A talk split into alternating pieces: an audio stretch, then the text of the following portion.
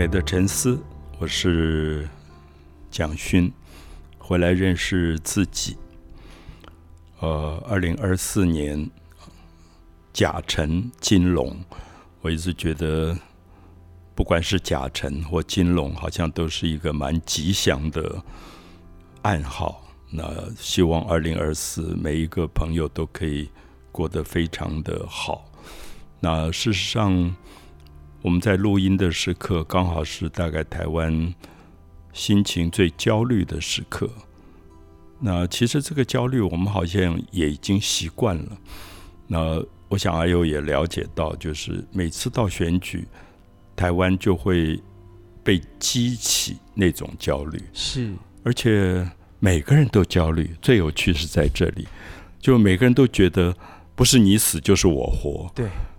可是我不晓得，我们能够安静下来想，真正成熟的民主，绝对不是你死我活的民主，它必须是大家能够在很多的复杂的矛盾里找到比较好的平衡。是，那第一个一定是尊重，就尊重跟你不一样的意见；第二个一定是聆听，而不是一直讲你要讲的话。所以，我想在这段时期当中，我们大概都很受骚扰。是，有时候在捷运上，有时候在餐厅，就会有人说：“啊，你们要小心啊，你们要投谁啊？”这样，我觉得你真正知道成熟的民族民主素养，不会讲这样的话。是，就是我们不能够像我从来不会问阿佑说你到底要投谁。嗯，那我觉得这个是。第一个民族素养是，就是你尊重别人的选择。嗯，所以这样的问题你不可以问。第二个，你绝对不能够用霸凌的方法说你一定要投谁，一定要投谁，你不投台湾就完了。这样，那没有那么严重。嗯，因为我记得我从小时候在一个环境跟教育里长大，我们会说共匪就在你的身边。我们那个时候到处墙上有匪谍就在你身边。所以你真的杯弓蛇影，觉得哦，好恐怖，好恐怖。后来我也发现，其实一个政权为了要巩固自己的政权的存在，他会制造很多的焦虑，是危机感、焦虑，让他的政权合法化、合理化。嗯，因此那个叫做军事戒戒严的时期，那如果没有。匪谍就在你身边这件事，如果你不相信这件事，就没有戒严。他戒严的理由，我要用军事来管理，是因为那个共匪就在你身边。我觉得这种焦虑感，其实长期以来对一个社会不是健康的。我自己都觉得，我绝对比阿佑这一代要不健康，因为我们是在这样的焦虑里长大的。所以，我也希望这样的焦虑。可不可以不要再重复了？是呃，上一集跟老师聊了郑成功《福尔摩沙之王》这本小说，其实我在看的时候有一个很深的感触，就跟我们的政治其实有很切身的关系。我就在想，如果有一个党派或有一个政权，他会为了自己的立场刻意淡化跟日本有关的事情的时候，嗯，我想那一定就会激化出。另外一个对立的党派或是政权，他想要淡化一切跟中国有关的立场。我觉得所有的对立其实真的是激化出来的。是我们好像很难真的去愿意了解对方疼痛的地方是什么。嗯，先了解之后，再从对方的疼痛作为出发点，来想想看，为什么对方的立场。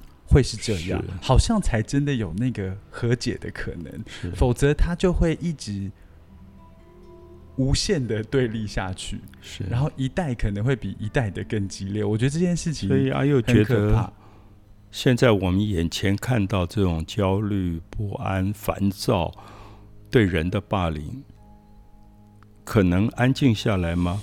在选后，可能安静下来吗？还是说他越来越？严重的对立，我觉得你一定要告诉我正面的，因为你是年轻一代。如果你觉得没有希望，就惨了。我希我我我觉得，呃，选后在大选结束之后，我觉得社会应该会进入一个冷静期。我觉得这个冷静期是被逼迫出来的，因为在选前，整个社会的温度实在太高了。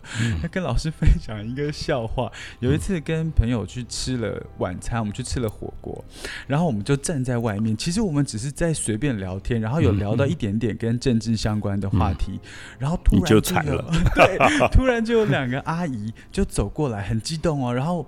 我们之前从来没有讲过话，他就说你们年轻人都傻傻的，然后他也不晓得我是支持谁，因为我们其实也没有真的讲，我们就是在开玩笑。他说你们年轻人都笨笨傻傻的，应该要投谁谁谁，不然你们就怎么样怎么样。然后我跟我朋友就站在路边，然后就觉得接受训话，对，然后就觉得很错愕，想说咦怎么会这样子？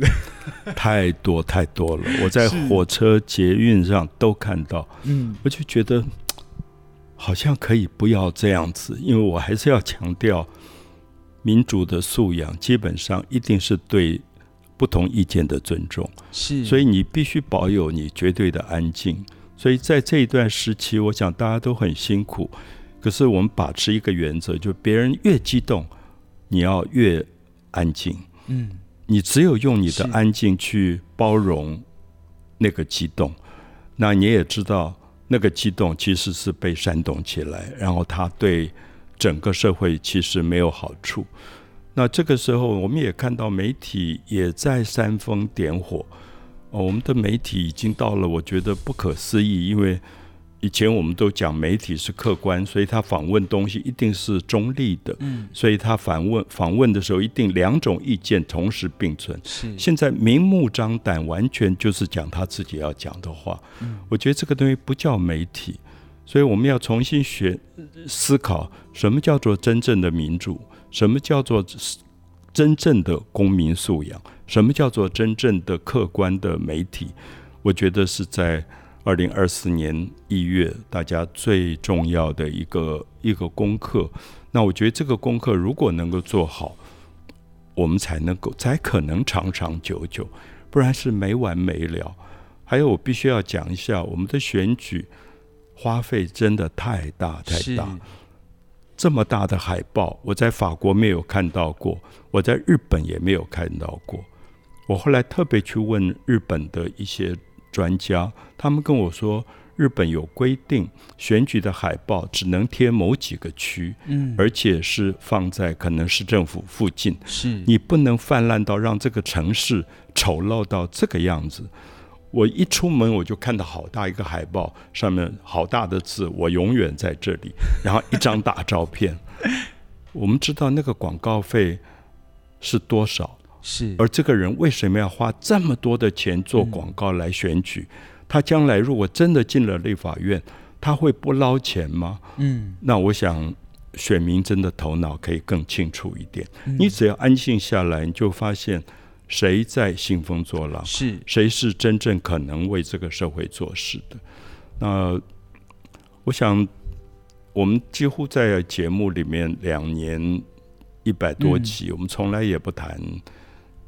政治的问题，可是我们希望能够在选举的这个之前，让大家能够有一个比较安静的可能，就是说千万千万不要激动，因为激动是最大最大对这个社会的伤害。